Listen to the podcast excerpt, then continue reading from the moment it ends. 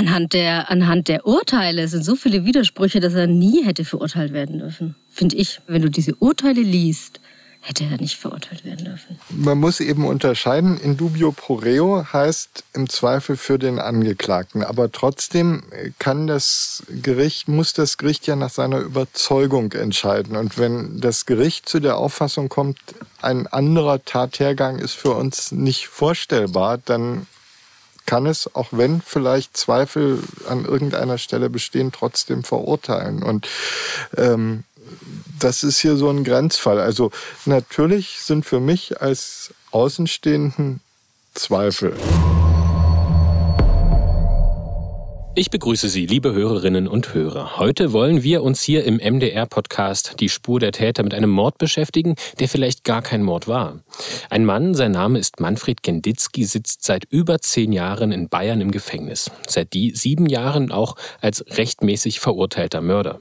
Doch nach wie vor gibt es große Zweifel an seiner Schuld. Und diese zwei Seiten, die Sicht von, Gericht und Staatsanwaltschaft, dass Manfred Genditzki ein Mörder ist, und auf der anderen Seite natürlich die Sicht der Verteidigung, der Familie, Familie, dass der Mann eben ein ganz unschuldiges Justizopfer ist und das Urteil eigentlich ein Skandal. Damit wollen wir uns heute beschäftigen. Dafür habe ich mir tatkräftige Unterstützung äh, an meine Seite geholt. Zum einen ist da Nadja Malak. Hallo Nadja. Hallo Mathis. Du hast diesen Fall schon sehr lange begleitet. Wie lange bist du denn schon an diesem Fall dran? Eigentlich auch gar nicht so lange. Ehrlich gesagt erst seit gut zwei Jahren. Also ich habe den Fall ähm, kennengelernt durch Freunde, die mir davon erzählt haben, die mal was darüber gelesen haben. Und dann habe ich mich schlau gemacht, habe äh, ein bisschen im Internet recherchiert und Kontakt dann zur Anwältin aufgenommen und mir letztlich dann einfach die zwei Urteile, es gab also ein ursprüngliches Urteil und dann ging es in Revision und ein zweites rechtskräftiges Urteil besorgt und durchgelesen und kam zu dem Schluss, das ist eine spannende Geschichte, da müssen wir drauf einsteigen. Und außerdem haben wir uns, weil das ja ein juristisch sehr interessanter Fall ist, auch unseren Experten für juristische Fragen, Dirk Kremser, eingeladen. Er ist Jurist des Mitteldeutschen Rundfunks. Hallo, Herr Kremser. Hallo. Herr Kremser, wie lange begleiten Sie denn jetzt schon den Fall? Seitdem das erste Mal äh, in, im Fernsehen, also in der Sendung Spur der Täter, über den Fall berichtet wurde. Da habe ich ihn zusammen mit der Nadja Malak äh, ja, mir angeschaut und äh, dafür darauf geachtet, dass er auch sauber, möglichst juristisch sauber dargestellt wird. Und was war denn so Ihre erste Meinung, als Sie sich das erste Mal eingelesen haben? Da habe ich gedacht, hups, und der arme Mann sitzt im Knast. Also muss ich wirklich so sagen. Ich, für mich waren da sehr viele Zweifel, äh, ob der wirklich der Täter sein kann und ob das richtig sein kann, dass er verurteilt wurde. Mal so ein bisschen vorgegriffen, hat sich das in der Zeit, in der Sie sich weiter eingearbeitet haben, in denen Sie immer mehr erfahren haben, mehr gelesen haben, ein bisschen gewandelt, diese Sichtweise, ohne jetzt vorgreifen zu wollen zu sehr? Hat sich ein bisschen gewandelt. Also ich äh, habe dadurch, dass ich jetzt in der Vorbereitung auf das Gespräch heute auch die Urteile mal intensiv gelesen habe, ähm, habe ich doch ein, differenzierteres Bild. Also davor habe ich es eher so aus der Sicht des ähm, Verurteilten beurteilt und jetzt äh, kommt eben dann doch das Nüchterne des Juristen durch, nachdem ich die Urteile gelesen habe und ähm, da ist es differenzierter. Aber das ist ja ganz schön, dass wir in diesem Fall mal diese verschiedenen Sichtweisen auch so ein bisschen ähm, herausarbeiten können. Nadja, was ist denn Manfred Genditzki für ein Mensch gewesen? Was ist über ihn bekannt? Äh, Manfred Genditzki ähm, ist äh, in oder war in Rottach-Egern in einem Gebäudekomplex Hausmeister und war so die gute Seele dieses Gebäudekomplexes. Da lebten ähm, sehr viele ältere Menschen auch und für die hat er einfach Besorgungen gemacht alles gemacht, was anfiel, Besorgungen, die Glühbirne ausgewechselt, alles. Und er hat dann teilweise sich halt eben um den einen oder anderen, der mehr Hilfe brauchte, mehr gekümmert. Das war das Ehepaar Kortüm zum Beispiel, äh, die er jahrelang betreut hat, Sachen für sie erledigt hat. Und als Herr Kortüm starb, hat er ihm quasi hat Herr Kortüm ihm quasi am, am Sterbebett das Versprechen abgenommen, dass er sich weiter um seine Frau, um Lieselotte Kortüm, kümmert. Du hast für, für den Film auch nochmal mit der Familie, mit Jutta Bönnecke, seiner Schwester, gesprochen. Und sie beschreibt auch nochmal, dass diese Hilfsbereitschaft einfach auch so, ein, so eine Grundeigenschaft von Manfred Genditzki war. Die Dame, die, äh, um der er sich gekümmert hat, das war nicht die einzige Dame. Also er hat allen Leuten geholfen in der Anlage. Also wer irgendwelche Probleme hatte, hat mein Bruder angerufen. Es ist eigentlich für ihn eine Selbstverständlichkeit gewesen, dass er eben halt immer geholfen hat. Der hat sich erst um die beiden Kostüms gekümmert, also den äh, Herr Kostüm und später dann nur noch um Frau Kostüm. Insgesamt ähm, war es eine sehr lange Zeit auch, die er für sie gesorgt hat. Das war sehr, sehr lange und sehr intensiv auch. Es war auch so, dass ähm, Herr Genditzki ja dann äh, in, in zweiter Ehe verheiratet war, mit seiner zweiten Frau einen, einen kleinen Sohn hatte und auch seine Familie sehr oft dann auch mit bei Lieselotte Kortüm war. Und ähm, die Kinder oder das Kind damals eben, ähm, äh, der Sohn, ihn die Frau Kottim auch als Oma angesprochen hat. Also das war ein sehr enges Verhältnis. Und trotzdem, nehmen wir es jetzt mal vorweg, wird Manfred Genditzki wegen des Mordes an Lieselotte Kortüm verurteilt. Wir wollen jetzt mal auf die Tage vor dem Tod von Lieselotte Kortüm äh, zurückblicken, die für das, was im Nachgang alles passieren wird, von einer großen Bedeutung sind. Aber zunächst nochmal die Frage, was ist denn die Frau Kortüm für eine Frau gewesen? Wie ist sie so charakterlich gewesen? Neudeutsch würde man sagen, tough wahrscheinlich. Ähm, also das war so eine preußisch strenge Frau, soll gewesen sein. Ich weiß es ja auch nur aus Erzählungen. Preußisch streng, sehr, ähm, sehr rigide im Umgang, sehr ähm, bestimmt, ähm, war, hatte, war Geschäftsfrau gewesen, war natürlich jetzt im Ruhestand ähm, und hat halt sich von, hat halt alles von Herrn Genditzki machen lassen. Also sie hat ihm äh, total vertraut, hat ihm Barschecks gegeben und er ist zur Bank gegangen und hat dann eben ähm, äh, das Geld abgehoben und ihr gebracht und sämtliche Besorgungen gemacht. Ähm, äh, da war ein sehr großes Vertrauen da. Bekannt war aus den, also die flossen dann auch in, in, ins Verfahren ein, aus den Krankenakten, dass sie immer wieder Ohnmachtsattacken hatte die ganz plötzlich kamen. Ähm, die im Verlaufe jetzt unserer Geschichte natürlich sehr wichtig werden. Und was auch bekannt ist oder sich so ein bisschen herausliest aus den ganzen Eigenschaften und aus den Urteilen auch herausliest, dass Frau Kotüm doch eine etwas einsame Frau war und ihr auch diese, diese persönliche Nähe wichtig war. Also Herr Genditzki war für Frau Kotüm eine Art Familienmitglied, oder? Nicht nur, nicht nur Manfred Genditzki, sondern auch seine Frau und das Kind, das waren Familienmitglieder. Ähm, ähm, sie hatte schon, und ähm, sie starb ja Ende Oktober äh, 2008, sie hatte da schon das Weihnachtsgeschenk für den Sohn von, von Manfred Genditzki eingekauft. Also sie, es war Familie und die, die waren ihnen sehr wichtig und die waren oft bei ihr zu Besuch. Du hast es schon angesprochen, Frau Genditzki hatte körperliche Probleme. Sie war 87, war geistig eigentlich noch sehr fit, aber eben körperlich hat es dann doch die ein oder anderen Probleme gegeben. So hatte sie unter anderem auch wiederholten schweren Durchfall. Und so war es auch im Oktober 2008. Am 23. Oktober bringt Manfred Genditzki sie nach einer sehr, sehr schwierigen Nacht dann ins Krankenhaus. Sie ist sehr geschwächt, hatte eben starken Durchfall und bleibt dort dann fünf Tage. Ja, und man muss sagen, und das ist nämlich auch ganz wichtig, da möchte ich nicht gleich einhaken, ähm, sie, sie hatte schweren, wirklich schwersten Durchfall. Und wir müssen hier leider sagen, wirklich sagen, sie hatte sich in der Nacht selber eingekotet und wurde von ihrer Pflegerin, die zweimal am Tag kam, um äh, die Medikamenteneinnahme zu überprüfen, die Klamotten gewechselt. Also es war, sie war wirklich schwerstkrank und hatte wirklich viel dreckige Wäsche in der Wohnung, was auch ganz wichtig ist, um den Fall weiterzuerzählen. Fünf Tage später, am 28. Oktober, wird sie dann wieder entlassen. Sie wird von wem abgeholt? Natürlich von Manfred Genditzki. Es gibt so ein bisschen verschiedene Aussagen zu ihrem Gesundheitszustand. Einige Pfleger aus dem Krankenhaus sagen, sie wäre selbstständig dann wieder gegangen. Ähm, Herr Genditzki und auch andere ähm, Pflegekräfte aus dem Krankenhaus wiederum sagen, sie wurde mit einem Rollstuhl bis zum Fahrzeug geschoben. Also es ist nicht so ganz klar, wie gut ging es ihr wirklich, wie stabil war ihr Zustand, wie fit war sie schon wieder. Auf jeden Fall wird sie nach Hause gebracht und ihr werden eben halt auch diese schmutzigen Klamotten auch wieder mitgegeben in einem Plastikbeutel, in einer Plastiktüte. Es war eine graue oder soll eine graue Plastiktüte gewesen sein, ähm, in der das Krankenhaus dann die schmutzige Wäsche, weil es war eben auch wieder passiert, als sie gerade ins Krankenhaus äh, im Krankenhaus ankam. Die haben dann ihre schmutzige Wäsche verpackt und ihr dann eben so offenbar, äh, sagen Zeugen, mitgegeben. Wie lassen sich denn die Stunden nach der Entlassung äh, rekonstruieren. Dann sind ja Manfred Genditzki und Lieselotte Kotüm allein. Ja, das ist jetzt dann der Punkt, den wissen wir natürlich nur von Herrn Genditzki.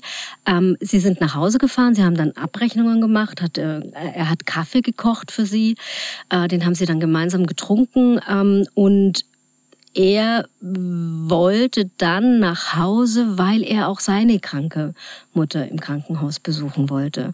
Ähm, er hat dann, er hatte dann, was er gemacht hatte im Vorfeld war, als Frau Genditzki ins äh, als, als ins Krankenhaus kam, hatte er natürlich den Pflegedienst abbestellt, der zweimal am Tag da war. Den musste er jetzt natürlich wieder Bescheid geben, dass sie abends wieder kommen sollen. Und die Nummer hatte er nicht und hat deswegen versucht, ähm, den Hausarzt anzurufen zweimal ganz kurz. Das sind diese, diese Telefonate sind belegt. Die waren um 14.57 Uhr, wenige Sekunden lang. Er hat dann immer wieder aufgelegt. Ähm, und der nächste belegte Punkt, der will dann gegangen sein, um dann aus dem Auto, vom Handy aus, die Auskunft anzurufen und sich zu dem Pflegedienst durchstellen zu lassen. Das ist dann auch geschehen um 14.09 Uhr. 15.09 Uhr. 15.09 Uhr, genau. Ähm, und der nächste Eckpunkt, der dann belegt war, ist, dass er um 15.30 Uhr in einem Supermarkt Einkäufe für die Frau Kortüm erledigt hat. Du hast es gerade schon angesprochen. All das, was wir jetzt hier eben zusammenfassen, ist letztlich aber auch aufgrund seiner Aussage zu rekonstruieren. Das sagt auch Hans Holzheider, der ist ähm, ein sehr bekannter Gerichts Reporter für die Süddeutsche Zeitung, mit dem hast du dich auch beschäftigt und mit ihm gesprochen, weil er auch als einziger ähm, den Herrn Genditzki im Gefängnis besuchen konnte. Genau, er war der Einzige, der Zugang zu Herrn, nach langen, langen, langen, langen Verhandlungen quasi Zugang zu Herrn Genditzki im Gefängnis bekommen hat und konnte eben lange selber mit ihm sprechen. Alles das weiß man nur aus seinem Munde, denn dafür gibt es keine anderen Zeugen. Es gibt zwar Zeugen dafür, wie er sie im Krankenhaus abgeholt hat, aber danach hat man nur das, was er selbst darüber erzählt hat. Insofern muss man das natürlich mit einer gewissen Distanz betrachten. Wir wissen jetzt also, Manfred Genditzki verlässt die Wohnung spätestens um 15 Uhr. Und um 18 Uhr kommt dann der Pflegedienst. Ähm, und was wir noch nicht erwähnt haben, äh, Manfred Genditzki hat einen Schlüssel von außen an die Wohnungstür gesteckt. Das ist ähm, auch fraglich, ob das üblich ist oder nicht. Auch da gibt es verschiedene Aussagen. Aber es ist erstmal so, der Schlüssel steckt, der Pflegedienst kommt in die Wohnung, die Rollos sind runtergelassen, in der gesamten Wohnung herrscht Festbeleuchtung. Aber Frau Kortüm ist erstmal nicht zu finden. Der Pflegedienst geht ins Wohnzimmer. Da ist dann eine Kassette mit Geld auf dem Küchen, auf dem Wohnzimmer Wohnzimmertisch stehen. 400 Euro sind noch darin, aber das ist schon ungewöhnlich, dass diese Kassette da so offen rumsteht, weil Frau Kotüm halt auch sehr ordentlich war, immer alles über alles Buch geführt hat, auch alles weggeräumt hat. Am Ende findet der Pflegedienst Frau Kotüm im Badezimmer. Und das Wasser ist eingelassen. Frau Kotüm liegt in der Badewanne, Kopf über. Die alte Dame ist tot. Was lässt sich aus dieser Situation im Badezimmer heraus noch herleiten? Also was, wie ist die Beschreibung dieser Situation da? Also man muss sich vorstellen, das ist ähm, ähm eine, normal große Badewanne in etwa und ähm, auch, auch in der Spur der Täter, in dem Film, haben wir äh, die, die Tatortfotos, die dann später angefertigt sind, gezeigt. Das ist eine Situation, äh, Frau, Frau Kotüm liegt kopfüber in der Wanne. Die rechte Körperseite ist ein bisschen mehr drinnen als die linke ähm, und das linke Bein hängt über den Wannenrand. Ähm, und offenbar das Wasser soll gelaufen sein. Das hat die, die, die ähm, Pflegerin dann abgestellt, als sie reinkam. Das Wasser soll so leicht nur gelaufen sein, dass es dann auch durch den Über, äh, durch den Abfluss oben dann auch wieder abgelaufen ist, ohne dass es, zu, dass es aus der Wanne rausgelaufen ist. Und es gibt auch keine Hinweise darauf, dass irgendwie Pfützen äh, von einem reinfallen oder wie auch immer ähm, dort in dem Bad noch zu finden waren. Nein, gibt es nicht. Gibt es auch nicht optisch auf den, auf den, auf den Fotos und auch nicht von dem, vermerkt von dem Beamten, der in seinem Protokoll, der zuerst im Tatort war. Wir haben jetzt schon gesagt, äh, Herr Genditzki verlässt die Wohnung gegen 15 Uhr. Und gegen kurz nach 18 Uhr wird Frau Kotüm dann eben tot in ihrer Badewanne aufgefunden. Diese drei Stunden sind ja erstmal ein recht großer Zeitraum. Lässt sich der Todeszeitpunkt denn noch etwas genauer eingrenzen? Ähm, nein, es sind da etliche ähm, äh, Fehler auch passiert. Schlicht und ergreifend, das Wasser wurde abgestellt. Ähm, dadurch verändert sich ja, dadurch, dass immer wieder Wasser in der gleichen Temperatur zufloss, hatte das Wasser eine gewisse Temperatur.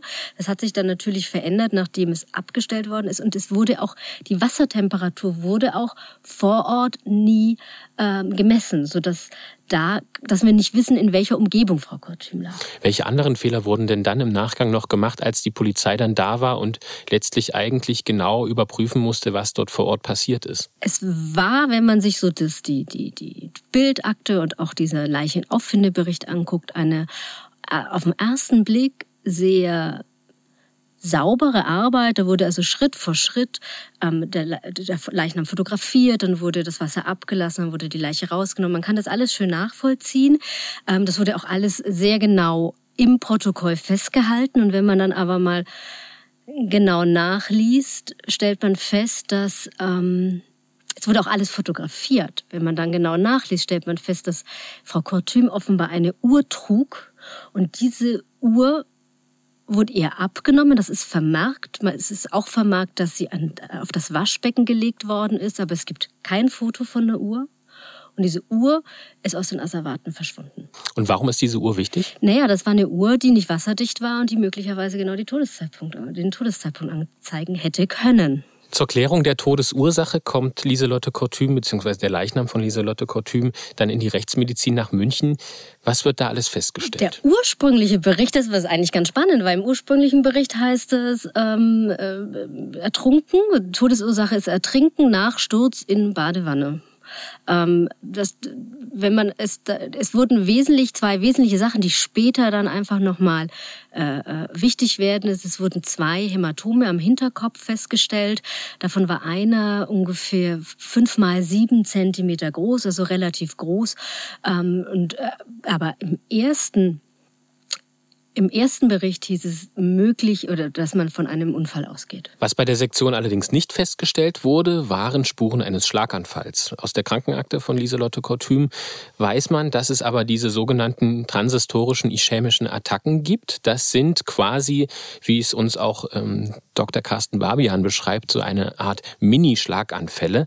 Und du hast äh, mit Herrn Barbian eben auch darüber gesprochen und er erklärt, warum diese Mini-Schlaganfälle keine Spuren hinterlassen. Man kann es nicht mal feststellen, wenn die Patienten das überlebt haben, was ja die meisten Patienten zum Glück tun. Ähm, das heißt, diese kurzen Durchblutungsstörungen hinterlassen keine sichtbaren Folgen. Es kommt nicht zu Gewebeuntergängen im Gehirn. Das heißt, auch bei einer Sektion kann man so eine TIA nicht feststellen, aber auch nicht ausschließen. TIA ist die transistorische ischämische Attacke. Die dann eben zur Ohnmacht führt. Genau. Dr. Carsten Babian hat sich diesen gesamten Untersuchungsbericht auch noch einmal vorgenommen und dabei dann doch einige ungewöhnliche Punkte entdeckt, die du auch gerade schon angesprochen hast. Also stutzig macht mich tatsächlich diese fast rechteckige, längs gestellte Form des Hämatoms, wie es im Sektionsgutachten beschrieben ist, äh, am gewölbten Hinterkopf. Das heißt, wenn ich mit dem Kopf, der fast einer Kugel entspricht, gegen die Wand, gegen den Boden, gegen einen Gegenstand pralle, habe ich in der Regel nur einen sehr punktuellen Kontakt. Rechteckig längs gestellt über die Wölbung des Hinterkopfes, da müsste man an irgendeinen gebogenen, geformten Gegenstand denken, der meines Wissens nicht aufgefunden wurde, und auch in der Wohnung äh, auf den Fotos, die mir vorliegen, nicht zu sehen ist. Bei den beiden Blutergüssen kann aber nach Meinung von Dr. Carsten Barbian gar nicht genau bestimmt werden, wie alt die eigentlich sind, wie lang vor dem Eintritt des Todes sie entstanden sind. Darüber hinaus werden bei der Sektion noch zahlreiche weitere Hautunterblutungen, wie es in der Fachsprache heißt, festgestellt. Für Dr. Carsten Barbian ist das aber gar nichts Ungewöhnliches bei älteren Menschen, die dann eben eine sehr dünne und sehr empfindliche Haut bekommen, so wie es bei Frau Kortüm eben auch der Fall war. Im Sektionsprotokoll der Rechtsmedizin München wurden knapp 20 Hautunterblutungen an verschiedenen Körperstellen beschrieben, die wohl unterschiedlich alt gewesen seien, überwiegend älter. Und sie können durch alle möglichen Ursachen entstanden sein. Sie sind nach meiner Einschätzung kein Hinweis oder Beweis für eine tätliche Auseinandersetzung. Im Gutachten der Rechtsmedizin heißt es abschließend, Frau Lieselotte Kortüm ist infolge von Ertrinken auf nicht natürliche Weise verstorben. Nach den vorgelegten Bildern könnte es sich möglicherweise um ein Sturzgeschehen in die gefüllte Badewanne handeln. Insgesamt sind aus rechtsmedizinischer Sicht keine zwingenden Anhaltspunkte für die Mitwirkung fremder Hand in Bezug auf das Hineinkommen ins Wasser vorhanden. Im Klartext, Sie gehen von einem Sturz, von einem Unglück, Unfall aus, der alleine mit äh, den Frau Kortüm alleine erlebt hat. Das sieht auf dem ersten Blick nach eben einem tragischen Unglück aus. Doch irgendwie kommt es dann zu dieser Überlegung, da ist vielleicht doch fremde Hand dabei gewesen. Und Manfred Genditzki rückt irgendwie in den Fokus. Wie ist das passiert? Für die Ermittler ist es wohl schon relativ schnell passiert, nämlich direkt an dem Abend. Es war so, dass also dann äh, Frau Kotüm gefunden wurde, die Polizei wurde gerufen, ähm, irgendwann kamen dann eben auch ähm, Kripo-Beamte, was üblich ist, weil die eine Todesursachenermittlung ja durchführen müssen. Und man hat dann eben äh, erfahren, es gibt diesen Hausmeister, der sich da um alles kümmert und hat ihn angerufen und gebeten zu kommen. Das war so nach 21 Uhr. Ähm, und Genditzki kam dann und aus irgendeinem Grund brachte er äh, äh verschiedene Sachen mit, unter anderem Schmuck, den äh, Frau Kortüm seiner Frau geschenkt hat, ein, ein kleines Zettelchen, wo irgendwelche Überträge draufstehen standen, die Frau Kutschim ihm wohl gemacht hat.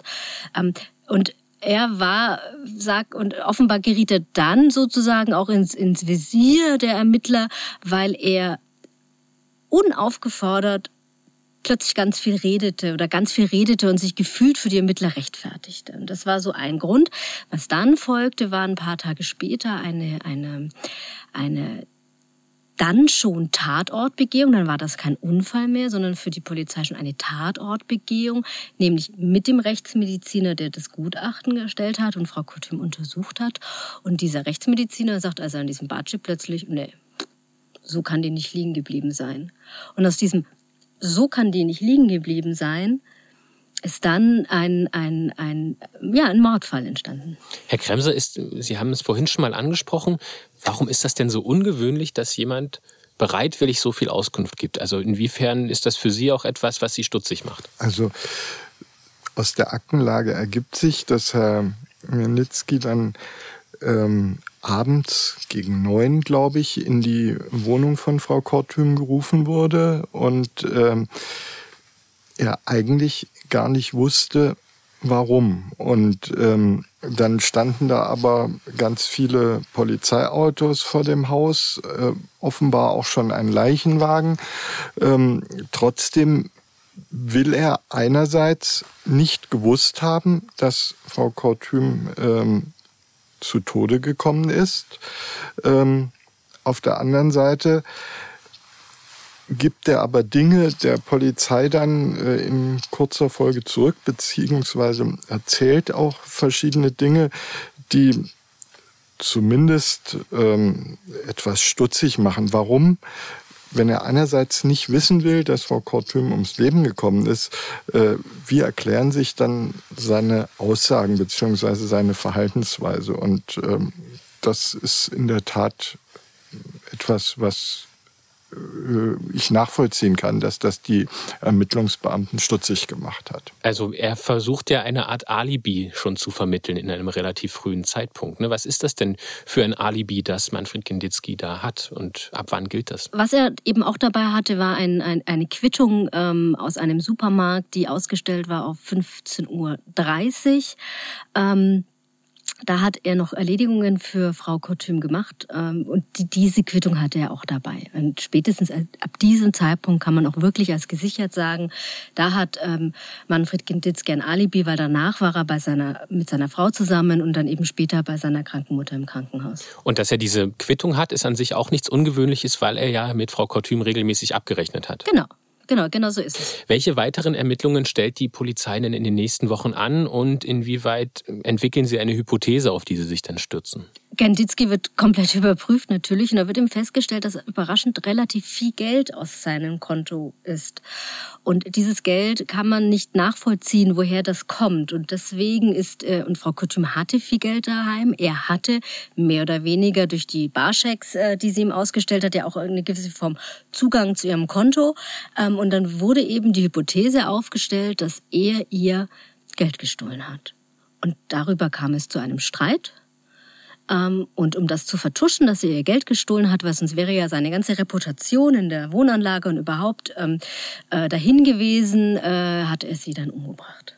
Und welche weiteren Entwicklungen in den folgenden Wochen lassen diese Hypothese und dieses gesamte Verhalten von Herrn Genditzki irgendwie erhärten für die Staatsanwaltschaft und für die Polizei, dass er es vielleicht doch war? Er ist dann, er ist dann im Ende Februar 2009 ins, in, in, in U-Haft genommen worden, also in, äh, in Untersuchungshaft genommen worden und da hat er einen Selbstmordversuch begangen. Ein großer Druck, der natürlich da auf ihm lastet. Ne? Man kann das irgendwie empathischerweise auch nachvollziehen, aber es ist, macht er natürlich zumindest stutzig, warum er diesen Selbstmordversuch dann auch unternimmt. Du hast gesagt, er wird in Untersuchungshaft genommen. Wann erfolgt denn die Anklage und auf, auf was stützt sich die Anklage? Die Anklage erfolgt zehn, gut zehn Monate nach dem Mord, im August äh, 2009. Ähm, und äh, die Anklage stützt sich letztlich auf dieses Geld. Also das war der Hauptpunkt der Staatsanwaltschaft für das Motiv auch, dass ähm, Genditzki Frau Kortüm Geld gestohlen hat und um das zu vertuschen, hat er sie dann eben getötet. Herr Kremser, reicht denn so eine Hypothese aus, überhaupt ein Gerichtsverfahren anzustreben? Oder müsste das Gericht nicht da schon sagen, da brauchen wir erstmal ein paar Beweise? Es ist leider in Strafverfahren oftmals so, dass es keine ähm, Beweise gibt, sondern also keine, keine äh, sondern dass äh, eben nur Indizien gewertet werden müssen. Ähm, wenn ein Täter nicht auf frischer Tat ertappt wird oder äh, inzwischen natürlich äh, aufgrund DNA-Spuren äh, zweifelsfrei überführt werden kann, ähm, ist es ähm, schwierig. Dann muss ein Gericht eben immer ähm, verschiedene Indizien, Anhaltspunkte, die für oder gegen äh, die Schuld des Angeklagten sprechen, werten. Und äh, dabei ist es frei und ähm, deshalb ähm, kann es durchaus sein, oder ist es gar nicht ungewöhnlich, dass aufgrund äh, solcher Indizien es dann zu einer Verurteilung kommt? Diese Hypothese hattest du jetzt schon beschrieben, Nadja. Es soll eben zu einem Streit gekommen sein, in dessen Folge Manfred Genditzki Lieselotte Kortüm entweder geschubst hat und dadurch gegen einen Gegenstand gestoßen ist oder sie ihn, äh, er sie eben geschlagen hat, worauf sie bewusstlos geworden ist. Und dann so erklärt sich die Staatsanwaltschaft das, ist ihm eingefallen, das ist ja, wenn sie aufwacht, gar nicht gut für meine Reputation. Ich werde vielleicht entlassen von ihr. Ich bekomme dann auch keine weiteren Anstellungen mehr.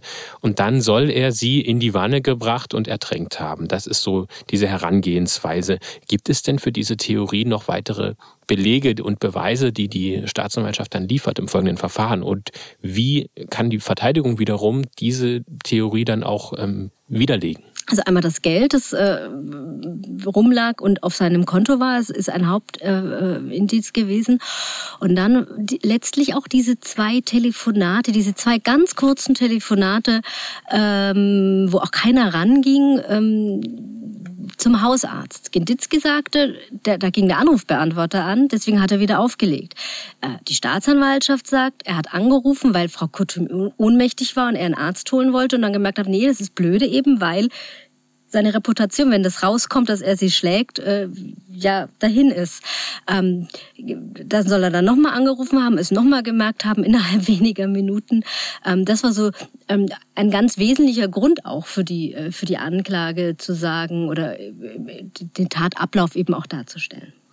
Und wie kann die Verteidigung aber diese Grundtheorie dieses Streites wegen Geld widerlegen? Letztlich konnte die, die Verteidigung im Laufe des Prozesses widerlegen, woher Manfred Genditzki das Geld hatte, und zwar auf Heller und Pfennig. Denn er hatte es von einer ganz anderen Seite geliehen bekommen ähm, und eben nicht äh, von äh, Frau Kotüm gestohlen. Und jetzt wird es ganz wild. Die Staatsanwaltschaft stellt während des Verfahrens die Strategie um und begründet den Mord nun mit einem eskalierten Streit aus Eifersucht. Ihr habt ähm, mit Dr. Hans Holzheider auch über diesen Punkt gesprochen und er schildert diese neue Hypothese der Staatsanwaltschaft und wie sich das alles zugetragen haben soll. Als dieses finanzielle Motiv vom Tisch war, weil man eben beweisen konnte, dass er kein Geld unterschlagen hatte, hat man dann unterstellt, die Frau Kortüm sei zornig gewesen weil sie ihm vorgeschlagen habe, er solle am Nachmittag nochmal kommen mit der Ehefrau und dem Kind, um mit ihr Kaffee zu trinken. Und er hat zu ihr gesagt, äh, das geht nicht, weil er seine eigene Mutter besuchen muss. Darüber sei Frau Kortüm erbost gewesen, habe ihm Vorhaltungen gemacht. Und darüber sei er so in Zorn geraten, dass er aus diesem Grund sie mit irgendwas auf den Kopf geschlagen habe. Gibt es denn für diese neue Hypothese irgendwelche Beweise? Nee. Beweise gibt es keine. Gar keine Beweise dafür. Das hat sich wirklich, die Staatsanwaltschaft muss man wirklich, ich sage es jetzt einfach mal so drastisch, das ist vielleicht auch ein bisschen wertend, während des Verfahrens sozusagen im Plädoyer ausgedacht. Aber warum klingt es dann im zweiten Blick doch zumindest plausibel, dass es einen Streit gegeben haben könnte. Ich kann Herr Kremser was dazu sagen. Also, für mich klingt es nicht plausibel, dass es einen Streit gegeben haben könnte. Ähm, es war wirklich im Verfahren so, dass währenddessen, während des Verfahrens das Motiv geändert wurde ähm, und es keinerlei Grund gab, dass die, die beiden Streit hatten, weil Frau Kotüm froh war, dass überhaupt jemand hatte und Genditzki eher so ein Typ ist, der sich dann wohl zurückzieht, wie seine Schwester uns erzählt hat. Also ähm, das, die Staatsanwaltschaft musste ja irgendwas präsentieren im Laufe des ersten Verfahrens, um überhaupt noch, überhaupt noch einen Fall zu haben, wenn ich das richtig sehe. Trotzdem finde ich diese Hilfserklärung äh, nicht äh, völlig abwegig, muss ich sagen. Denn nachdem ich mir die Akte angeschaut habe, ergibt sich für mich äh, das Bild, dass die ähm, Frau Kortüm eine sehr fordernde Frau auch war. Und äh, also ich habe an einer Stelle gelesen in der Akte, obwohl äh, Herr Gernitzki sie auch zum Beispiel zum Friseur gefahren hat und wieder abgeholt hat und äh, ganz viel für sie getan hat. Äh, wenn er dann zwei Minuten zu spät beim Friseur war, um sie abzuholen, dann hat sie ihn vor versammelter Mannschaft zurechtgewiesen und ähm, ich sag mal in der Summe, Herr Genitzki hatte eine Frau, hatte einen kleinen Sohn, er hatte eine Mutter, die alt war und auch selber ähm, seiner Betreuung in gewisser Weise bedurfte. Man will ja auch mal ein Familienleben haben. Und äh, ich habe schon den Eindruck gewonnen aus den Akten, dass äh, da die Frau Kortüm sehr stark Zugriff auf dieses Familienleben genommen hat. Und dass es dann vielleicht einmal zu viel ist, wenn man sich bedrängt fühlt, weil die eigene Mutter genau in dem Krankenhaus, aus dem man Frau Kortüm gerade abgeholt hat, liegt und man die dann auch noch mal besuchen will ähm, und dann merkt, das lässt die Frau Kortüm nicht zu oder zumindest dieses Gefühl hat, ähm, dass dann irgendwann mal mit einem die Sicherungen durchbrennen, das würde ich jetzt nicht ausschließen. Und es gab ja auch verschiedene andere Aussagen von Wegbegleitern von Frau Kortüm, die eben diese Eifersucht, dieses Vereinnahmende auch beschrieben haben. Also auf die Streitigkeiten sind dann teilweise auch so eskaliert, dass dann der Kontakt abgebrochen wurde. Mal von Frau Kortüm, auch mal von den anderen Wegbegleitern. Aber dass es doch solche eskalierenden Situationen gab. Wir wissen natürlich jetzt nicht, ob das in diesem Falle auch so war, aber es gab zumindest Belege für die Vergangenheit, dass es ähm, in solchen, dass es schon mal eskaliert ist aufgrund des Charakters von Frau Kortüm. Man muss aber auch sagen, sie war abhängig von ihm was die Schwester sehr eindrücklich erzählt. Und das ist nun mal Fakt. Sie war 87 Jahre und konnte sich kaum noch bewegen. Also sie war war ohne Herrn Genditzki letztlich aufgeschmissen. Und die Schwester von Manfred Genditzki, Jutta Bönnecke, beschreibt auch noch, dass du hattest es schon angesprochen, ihr Bruder alles andere als streitlustig war. Mein Bruder hätte sich nie mit Frau Kortüm gestritten. Dann hätte er lieber gesagt, Frau Kortüm, wenn wir nicht einer Meinung sind, dann komme ich morgen wieder. Oder er hätte die Schlüssel abgegeben und hätte gesagt, äh, sie müsste sich jemand anders besorgen, zum, also praktisch zum Betreuen. Aber der, da gab es keinen Streit und er hätte sich auch nicht mit der Frau gestritten. Die war doch dankbar. Warum sollten die sich streiten? Da es keine Beweise für den Streit gibt, muss die Staatsanwaltschaft nachweisen, dass Lieselotte Kortüm nicht von selbst in die Wanne gestürzt ist. Wir hatten ja schon mal darüber gesprochen. Und das geht los mit der These, dass eigentlich Frau Kortüm gar keinen Grund hätte, alleine die Wanne zu benutzen. Sie, das ist auch vermerkt, hat seit vielen Jahren Angst vor der Badewanne. Sie hat Angst, dass sie dort nicht mehr alleine rein oder rauskommt, dass sie eben stürzen könnte und hat sich seit vielen Jahren dann eben am Waschbecken gewaschen. Sie ist zum Haarewaschen, zum Friseur gegangen und hat ihre Fuß In einer Schüssel gemacht. Doch welchen Punkt lässt die Staatsanwaltschaft da außer Acht, der aus Sicht der Verteidigung doch sehr wichtig ist? Was ähm, auch bekannt war, ist, dass Frau Kortüm ihre Wäsche oftmals vorgewaschen hat. Ähm, zum einen von Herrn Genditzki, der dann die Wäsche für sie gemacht hat, weil das konnte sie nicht mehr. Die Waschmaschine war im Keller, das hat sie nicht mehr geschafft. Ähm, äh, das haben auch andere Zeugen dann auch erzählt, dass sie das gemacht hat. Ähm, äh, aber die äh, Staatsanwaltschaft ging davon aus, dass sie das auch in dieser Schüssel gemacht hat. Nun müssen wir jetzt zurückdenken. An den Tag, an dem sie ins Krankenhaus gekommen ist, hatte sie schweren Durchfall und hatte sich eingekotet. Und sie hatte sich dann auch vor Ort im Krankenhaus nochmal eingekotet.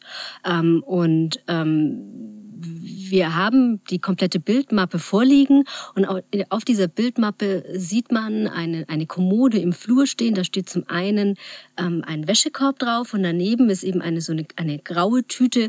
Das soll so eine Tüte sein, wie sie das Krankenhaus dem, äh, den, den Patienten bei der Entlassung mitgibt, wenn da dreckige Wäsche drin ist.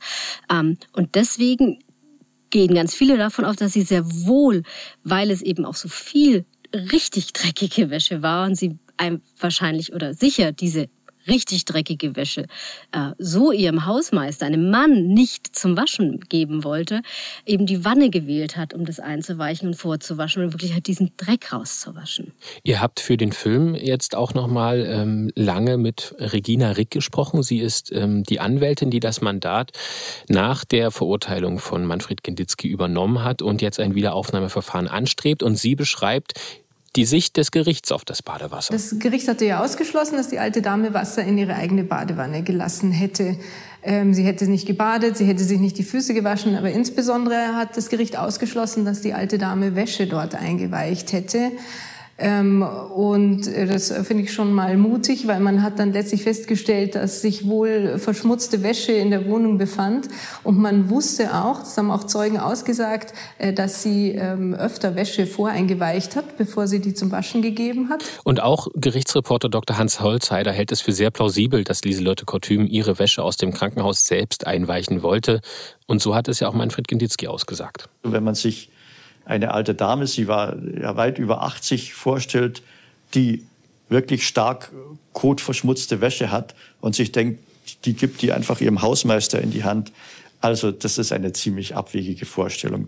Das Gericht ist am Ende trotzdem überzeugt, nach allem für und wider, das wir jetzt schon besprochen haben, dass Manfred Genditzki die 87-jährige Lieselotte Kortüm nach einem Streit ermordet hat. Er wird vom Landgericht München II am 12. Mai 2010 zu lebenslanger Haft verurteilt. Für die Anwältin von Manfred Genditzki, Regina Rick, ist das Urteil ein Skandal. Was natürlich extrem ist an diesem Urteil und an diesem Verfahren ist, dass die Staatsanwaltschaft ja mit ihrer ursprünglichen Anklage nicht durchgedrungen ist und sich dann, als sich herausgestellt hatte, dass der Herr Genditzki der alten Dame kein Geld weggenommen hat, ähm, einfach eine neue Geschichte ausgedacht hat. Und das finde ich wirklich extrem. Und diese Geschichte äh, mit dem Streit, dass es einen Streit gegeben haben soll, ist von vorne bis hinten erfunden. Dafür gibt es kein Indiz. Für so einen Streit gibt es nicht den leisesten Beweis. Das ist einfach eine Erfindung der Justiz. Und das ist wirklich extrem. Herr Kremser, wie schätzen Sie das denn ein, dass die Staatsanwaltschaft während des Verfahrens auf einmal diese Haupthypothese ändert?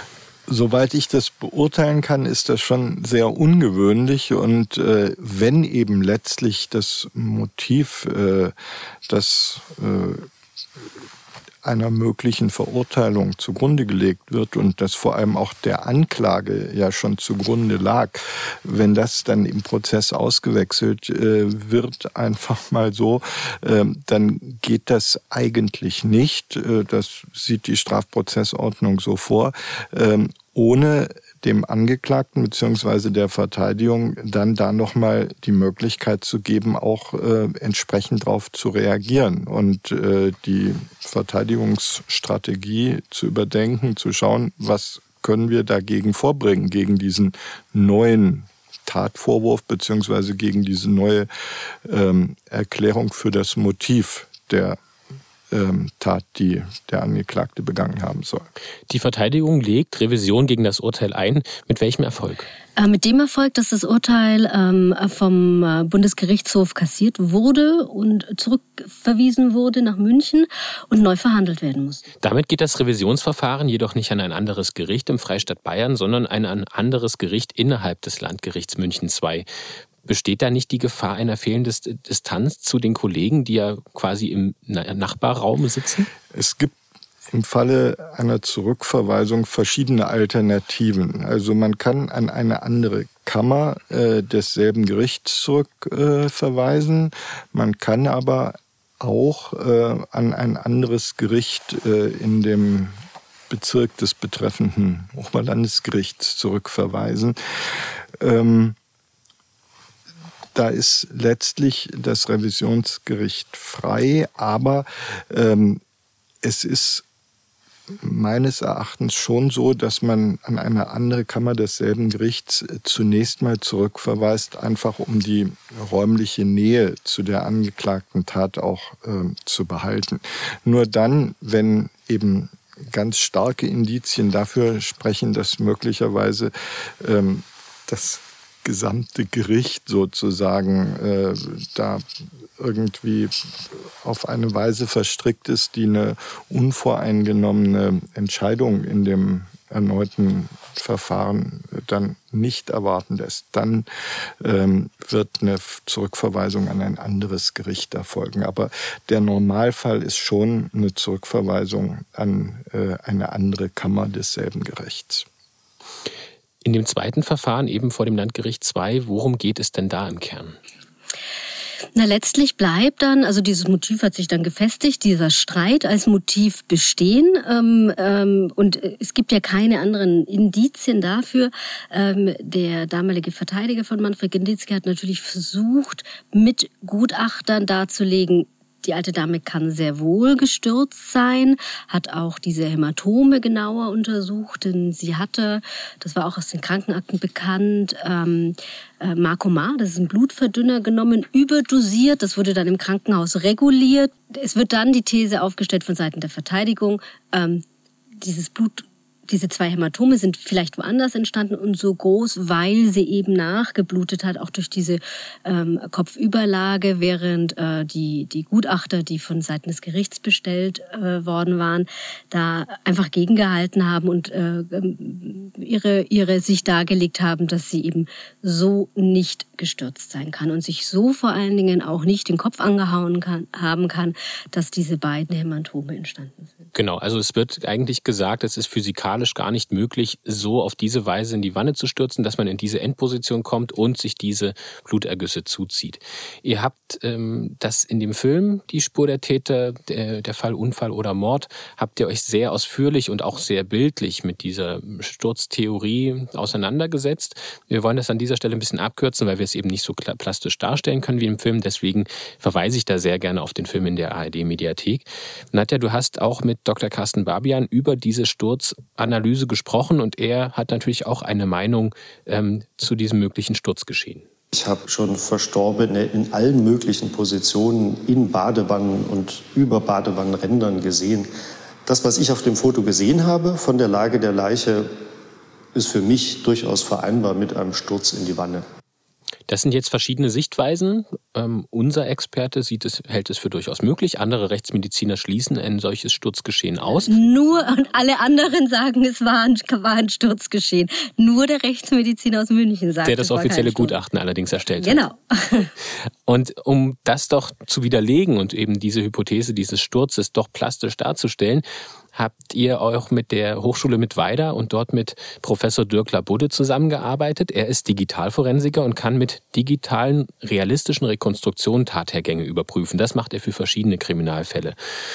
Es geht also darum, ob diese Thesen zu einem Tathergang überhaupt physikalisch möglich sind und wie wahrscheinlich auch solch ein Ausgang ist. Er hat ein Modell dieses Badezimmers und von Frau Cortü mit allen ähm, Angaben, die er eben bekam, bekommen hat, des Körpers, der ähm, Gewichtsangaben und so weiter erstellt und simuliert, ob der Körper so in die Badewanne gefallen sein und auch so liegen geblieben sein kann, wie es bei Cortüm, Frau Cortüm eben der Fall war. Zu welchem Ergebnis seid ihr denn dann gekommen? Also er hat, ähm, das ging relativ schnell. Ähm, ähm, er hat ganz viele verschiedene Sturzvarianten mit seinen Mitarbeitern durchprobiert und ganz oft ist halt der Körper anders liegen geblieben oder gar nicht erst in die Wanne reingefallen. Und wir haben dann, aber oder er hat dann mit seinen Mitarbeitern gemeinsam wirklich zwei Varianten sogar gefunden. Einmal, dass sie rückwärts stürzt und einmal, dass sie vorwärts sich über die Wanne beugt, stürzt, ähm, wo sie dann auch wirklich so liegen bleibt. Also das sind äh, physikalische Simulationen, die da kann man nur eine Ausgangssituation eingeben und dann läuft das ab und man kann es nicht mehr kontrollieren, sag ich mal. Also ja, es gibt also zwei Ausgänge, dass es auch durch Eigenverschulden äh, möglich ist, in diese Lage, also in die da dann folgende Auffindesituation zu geraten. 2011 hatte man diese technischen Möglichkeiten noch nicht, wie ihr sie jetzt ein paar Jahre später hattet. Wir haben jetzt schon gesagt, es gab ein rechtliches oder ein gerichtsmedizinisches Gutachten. Und zu welchem Ergebnis ist das denn gekommen? Also das ähm, gerichtsmedizinische Gutachten aus München, ähm, die, das, das, war dann teilweise relativ absurd. Ich glaube, der Rechtsmediziner hat sich sogar selber in die Wanne gelegt und hat, oh nein, er hat einen, er hat einen Wannennachbau gemacht. Und ähm, gleichzeitig hat aber ähm, der, der, der Verteidiger von Herr Genditzkin äh, es nachgestellt mit einer, mit einer, glaube Stuntfrau, die einen, so eine Art Fettsuit trug, ähm, die dann so liegen blieb. Also es war alles äh, relativ absurd, weil einfach diese, diese technischen ähm, Möglichkeiten damals noch nicht da waren. Ähm, und das, was einfach die anderen Rechtsmediziner, die, die die Verteidigung da aufgefahren hatten, das sind alles Renommierte in Deutschland, das hat eben das Gericht nichts überzeugt. Das Gericht folgt also der Argumentation dieses Gutachtens und beschreibt, zur Überzeugung der Kammer scheidet ein Sturzgeschehen zudem aufgrund der Auffindesituation Position von Frau Kortüm aus. Und überhaupt sieht das Gericht im zweiten Verfahren gar keinen Grund für Frau Kortüm Wasser in die Badewanne zu lassen. Es schreibt, die Kammer ist auch davon überzeugt, dass Lieselotte Kortüm am Nachmittag des 28.10.2008 nicht beabsichtigte, kotbeschmutzte Wäsche in der Badewanne einzuweichen bzw. vorzuwaschen. Und das Gericht sieht auch keinen Anlass für einen Sturz von Lieselotte Kortüm. Die im Rahmen der Beweisaufnahme diskutierten Erkrankungen bzw. Medikamenteneinwirkungen konnten im Ergebnis zur Überzeugung der Kammer als Sturzursache ausgeschlossen werden. Dabei sind Stürze bei älteren Menschen eigentlich ganz normal, wie Dr. Carsten Barbian beschreibt. Sturzgeschehen bei Älteren sind keine Seltenheit. Man geht davon aus, dass etwa ein Drittel der über 65-Jährigen mindestens einmal pro Jahr stürzt. Es gibt Statistiken, dass mehr als 1000 Menschen pro Jahr in Deutschland infolge von Stürzen sterben.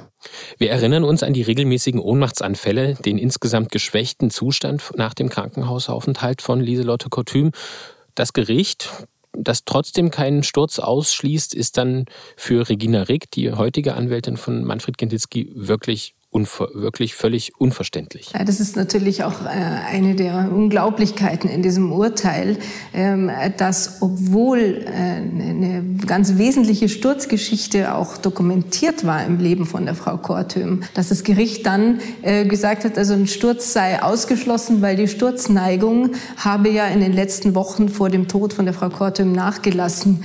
Also das ist für mich so unfassbar, dass man, dass man sagen kann, also eine 87-jährige Zweijährige, die seit Jahren immer wieder stürzt, äh, die kann an dem Tag nicht gestürzt sein, weil sie ja in den letzten Wochen auch nicht gestürzt ist.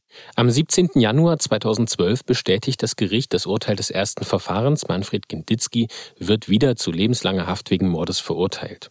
Doch dann übernimmt Regina Rick den Fall und will nun mit modernen Methoden und auch neuen Zeugen die Unschuld ihres Mandanten beweisen.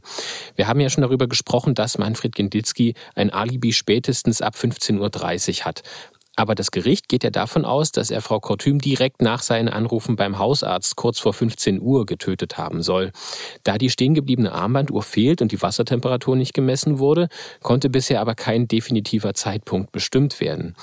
Welche neue Methode hat Regina Rick denn jetzt aufgetan, die nun aber das Alibi von Manfred Genditzki stützt und eben zeigt, dass es doch viel später passiert sein kann? Sie hat zwei Sachen aufgetan. Ähm, äh, zum einen ähm, hat ein Physiker die die Temperatur des Wassers zurückgerechnet. Es wurde zu einem späteren Zeitpunkt gegen 21 Uhr dann die Temperatur gemessen und die hat er dann eben zurückgerechnet zu dem Zeitpunkt, äh, als, weil das Wasser lief ja bis ähm, die Pflegerin kam und lief ja dann auch immer in, mit in einer in einer gleichen Temperatur ein, so dass man eine relativ konstante Umgebungstemperatur zum Zeitpunkt des Todes hatte. Und die hat eben dieser Physiker zurückgerechnet. Und dann kam die Rechtsmedizin Jena ins Spiel. Die hat dort eine neue Methode entwickelt. Ähm, das ist die sogenannte finite Elemente Methode. Ähm, da, wird der, da wird der Körper in ganz viele kleine Einheiten eingeteilt, die eine, und jede kleine Einheit hat ganz bestimmte Merkmale, eben zum Beispiel, wie sie abkühlen und anhand physikal, äh, anhand äh, computergestützter Modelle kann man eben dann berechnen, wie der Körper abkühlt und damit zurückrechnen, wann der Tod eingetreten sein muss. Und das hat, ähm, das hat eben die Rechtsmedizin Jena gemacht. Und Regina Rick fasst nochmal zusammen, was das Ergebnis ist und inwiefern das auch das Alibi stützt. Nach denen ist Frau Kortüm auch unter Berücksichtigung ungünstigster Eingangsbedingungen äh, deutlich nach 15.45 Uhr gestorben und da hat Herr Genditzki schon lange, lange ein Alibi. Regina Rick setzt nicht nur auf neue technische Methoden, die einen Unfall belegen und damit der Mordtheorie den Boden nehmen sollen. Sie hat außerdem eine neue Zeugin. Wo kommt die denn so plötzlich her nach so vielen Jahren? Und inwieweit könnte sie wichtig für das neue Verfahren sein? Die kam wirklich ähm, wie gerufen. ähm, die äh, es, es, war eine ehemalige Mitarbeiterin von Frau Kortüm, die sich dann äh, irgendwann mal die hat das gar nicht mitgekriegt, dass die Frau Kortüm gestorben ist und dass da auch eine rege Berichterstattung gab. Die hat sie irgendwann mal erkundigt, hat angefangen, ein bisschen nach ihr zu forschen, hat dann eben festgestellt, die ist tot und da gibt es noch Prozesse oder nochmal einen Versuch eines Wiederaufnahmeverfahrens und hat sich eben dann an, an Frau Rick gewendet ähm, und hat ihr eben viel auch von Frau Kotüm erzählt. Eben unter anderem, äh, dass sie eben regelmäßig schon viele Jahre vorher diese Ohnmachtsanfälle hatte, auch mal auch im Geschäft und sie hat das selber auch miterlebt und ähm, dass sie eben schon damals den Spleen hatte, immer ihre Wäsche vor dem Waschen einzuweichen. Und diese Ohnmachtsanfälle, wie hat sie die denn beschrieben? Also war das noch so eine, eine ein, war es eher ein Schwächeanfall, dass man sich aber noch abstützen konnte oder ist sie wirklich umgekippt? Die soll richtig äh, umgekippt sein. Fassen wir also nochmal zusammen. Das Gericht hält einen Sturz für ausgeschlossen. Neue wissenschaftliche Methoden beweisen aber, dass ein Sturz möglich ist. Das Gericht geht von einem Todeszeitpunkt vor dem Alibi von Manfred Genditzki aus. Neue wissenschaftliche Methoden widerlegen aber diese These und verlegen den Todeszeitpunkt in den Zeitraum, in dem Manfred Genditzki ein Alibi Alibi hat. Was spricht denn jetzt überhaupt noch gegen den Mann? Ähm, naja, es gibt diese Theorie des Streites, die, ähm, wie seine Schwester sagt, eher unwahrscheinlich ist, die nicht belegt ist, die aber auch nicht ausgeschlossen werden kann. Es gibt dieses äh, für die Polizei seltsame äh, Verhalten nach der Tat. Ähm, es gibt aber auch andererseits äh, diesen sehr, sehr engen Zeitrahmen für die Tat. Das ist ein Zeitfenster von zwölf Minuten. Wir erinnern uns, er soll, ähm, so sagt die Staatsanwaltschaft, ähm, Frau, äh, Frau Kotüm ähm, äh, auf den Kopf geschlagen haben oder gegen eine Wand gehauen haben. Auf jeden Fall war sie ohnmächtig. Und danach soll er den Hausarzt angerufen haben. Und es war um 14.57 Uhr. Ähm, und um 15.09 hat er ja schon nachweislich aus dem Auto telefoniert. Und in diesen zwölf Minuten muss er eine über 70 Kilo schwere Frau ähm, vom Wohnzimmer durch den Flur, durch den sehr schmalen Flur ähm, ins Bad getragen haben, weil es gibt keinerlei Schleifspuren an der Kleidung oder an der Leiche. Es gibt aber auch gleichzeitig keine, keine Spuren, dass sie irgendwo sich angeschlagen hat. Da standen Vasen rum, die stehen auch alle noch da. Ähm, da gibt es gar keine Hinweise darauf. Ähm, und er soll sie dann eben in diesen zwölf Minuten hingetragen haben und dann eben noch in der, das Badewasser eingelassen haben, sie ertränkt haben, was auch mehrere Minuten dauert. Das ist also diese Theorie, die eben, äh, die ich sehr sportlich finde. Es bleiben also erhebliche Zweifel und im Strafrecht heißt es ja eigentlich im Zweifel für den Angeklagten. Sehen Sie, dass die Zweifel überwiegen, Herr Kremser? Also zumindest nach den neuen Erkenntnissen äh, entsteht bei mir der Eindruck, äh, maßgeblich insbesondere ähm, dieses ähm, Modell, das eben aufgrund der Wassertemperatur zurückrechnet auf den frühestmöglichen Todeszeitpunkt. Und wenn der erst um 15.45 Uhr liegt nach dieser Theorie, dann ist das äh, natürlich ein Punkt, der ähm, ganz wesentliche Zweifel an der Täterschaft des äh, Herrn Genitzki begründet. Und zum anderen, was meines Erachtens auch eine Rolle spielt, ist, dass es ähm, auch andere Erklärungen gibt äh, für diese äh, Hämatome im Schädelbereich, dass die also äh, nicht zwingend äh, erst an dem Nachmittag selbst entstanden sein. Nach wie vor strebt äh, Verteidigerin Regina Rick ein Wiederaufnahmeverfahren an. Warum dauert das denn eigentlich so lange und wie ist da jetzt der aktuelle Stand? Also der Wiederaufnahmeantrag ist mittlerweile eingereicht. Das hat sehr lange gedauert, weil Frau Rick äh, mit einem Institut in Stuttgart eben auch ein physikalisches Modell errechnet, ein Sturzmodell errechnet hat, ähm, das natürlich gerichtssicher sein muss und viel, viel genauer ist als das, was wir gemeinsam äh, mit der Hochschule mit weiter gemacht haben. Ähm, dieser Wiederaufnahmeantrag mit äh, den neuen Beweisen, wie sie sagt, der Simulation des neuen Todeszeitpunkts unter neuen Zeugen liegen vor. Ähm, und es gibt auch schon eine, eine Stellungnahme der Staatsanwaltschaft, die sagt, nö, reicht nicht. Äh, jetzt liegt es im Land, beim Landgericht, ähm, die entscheiden müssen, ob es reicht oder nicht. Welche Chancen sehen Sie denn, Herr Kremser, für so ein Wiederaufnahmeverfahren bei all dem Für und Wider?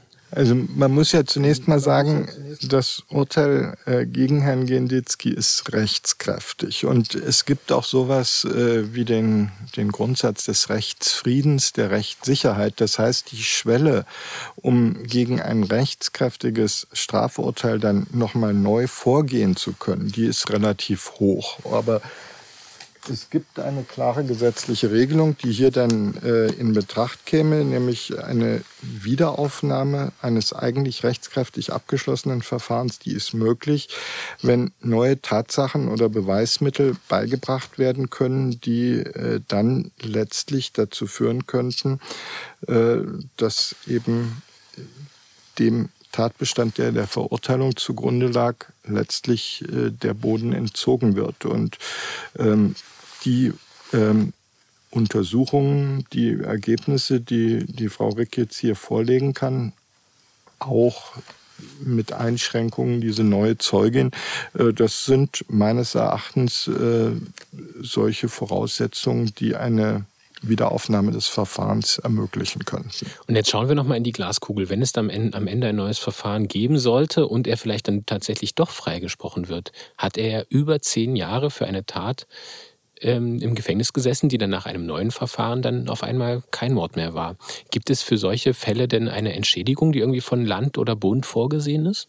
Ja, es gibt ein Gesetz sogar, das solche Entschädigungen für äh, Fehlurteile äh, im Strafrecht äh, dann vorsieht. Und äh, letztlich äh, gibt es da zwei Ebenen, nämlich einen Vermögensschaden, der ersetzt werden muss, also ähm, tatsächliche wirtschaftliche Nachteile, die ihm äh, entstanden sind durch die Verurteilung. Und außerdem gibt es auch noch einen immateriellen Schaden, also sozusagen eine Wiedergutmachung im, auch für die, ähm, sagen wir mal, ähm, ja, seelischen Belastungen, die damit verbunden waren mit dem Fehlurteil. Ähm, das Ganze ist aber doch relativ begrenzt. Also wir reden über 25 Euro pro Tag. Das ist der Standardsatz, den das Gesetz vorsieht. Darüber jetzt zu diskutieren, würde dann aber hier wahrscheinlich auch den Rahmen sprengen. Nadja, Herr Kremser, ich danke für das Gespräch zu diesem sehr spannenden und ungewöhnlichen Fall. Das war die heutige Episode unseres Podcasts Die Spur der Täter. Wir werden Sie, liebe Hörer, natürlich auf dem Laufenden halten, wie es mit Manfred Genditzki weitergeht, sei es hier im Podcast oder natürlich auch in unserer Fernsehreihe. Die Fernsehdokumentation zur heutigen Episode möchte ich Ihnen an dieser Stelle nochmal ans Herz legen. Dort sehen Sie unter anderem diese aufwendigen grafischen Animationen, die einen möglichen Sturz in die Wanne sehr plausibel darstellen. Die aktuelle Folge und viele weitere spannende Fälle finden Sie in der ARD-Mediathek bei Die Spur der Täter.